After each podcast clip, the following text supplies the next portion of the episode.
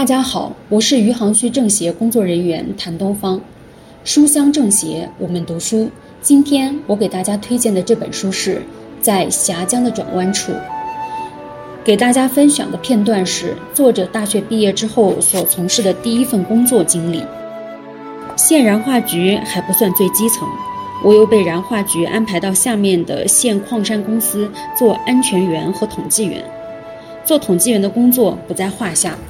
对我来说有挑战性的工作是做安全员。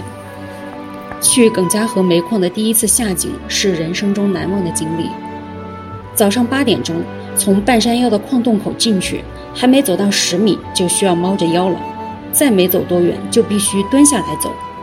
带着矿灯，拿着图纸，和郝科长一起到每一个作业面，几乎都是要爬着过去了。我们按照安全检查的路线，最后是从山脚下的矿井口出来，因此在井下是从上往下一个一个作业层的来检查。下到最下面的作业层途中，我们基本上是斜躺在巷道里往下倒着爬的状态，那种姿势总有一种不太使得上力气的感觉，很累，过一会儿就要歇一下。当终于到平层巷道的时候，我停下来喘气。这时，在漆黑的井下，前方看到几个若有若无的光点，定睛一看，又好像没有，而且一会儿有一会儿无。由于是第一次在几乎完全黢黑的矿井里待那么长时间，而且头顶矿灯的光已开始减弱，我有点怀疑自己是否出现了幻觉。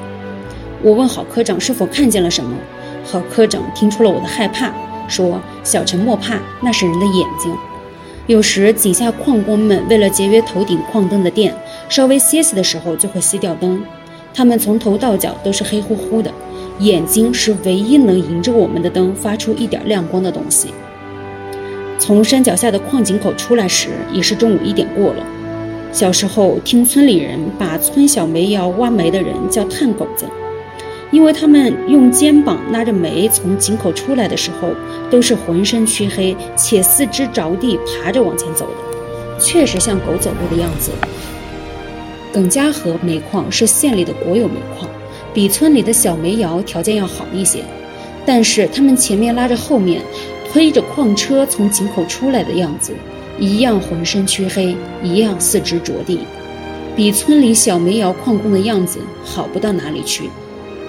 在矿山公司的两年时间里，我走熟了几个矿山的每一个巷道。